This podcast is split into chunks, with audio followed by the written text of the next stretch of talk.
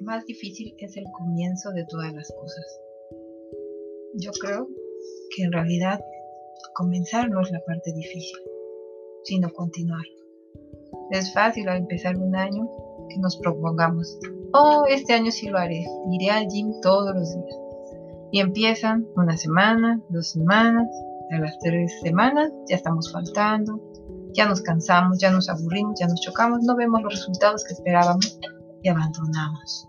Mm, entonces realmente no, lo difícil no es comenzar, realmente lo difícil creo que es continuar, mantenerse, avanzar.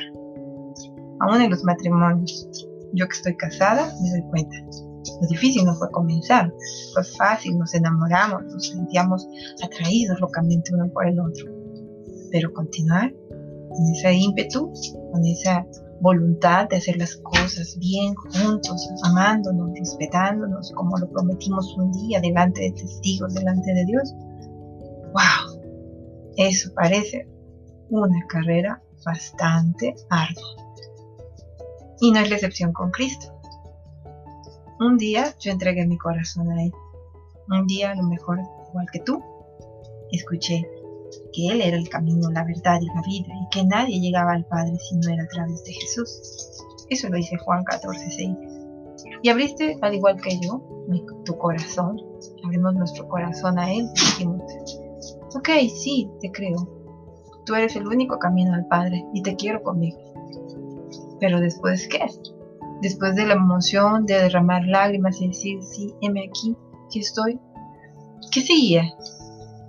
Esa es la parte que después a muchos nos desalienta en el camino de Cristo, porque no sabemos qué sigue.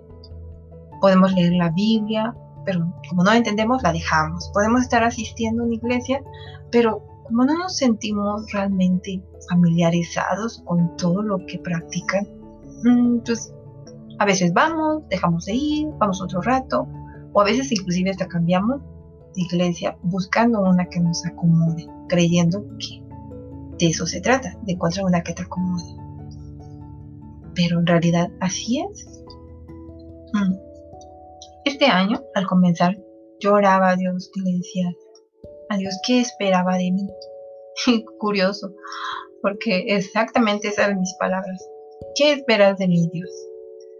Y buscando en la Biblia qué esperaba Dios de mí, llegué a Miqueas. Miqueas 6:8 dice, "Ya se te ha declarado lo que es bueno, ya se te ha dicho lo que de ti se espera. El Señor te dice, practica la justicia, ama la misericordia y humíllate ante tu Dios. Wow, así o más claro. no lo podía pedir más claro, ¿verdad? Era obvio lo que Dios me estaba pidiendo. Pero aún así, me decía a mí misma, Dios, ¿cómo voy a continuar esto? ¿Cómo continuar? ¿Cómo? ¿Cómo seguir? En Lucas 9, capítulo 23, Jesús se dirigió en una ocasión a sus discípulos y les dijo, si alguien quiere ser mi discípulo, que se niegue a sí mismo, lleve su cruz cada día y me siga.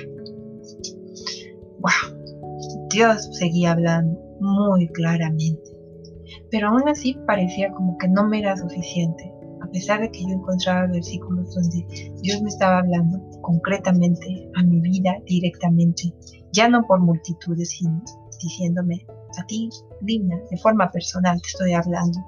Sígueme, niégate a ti mismo.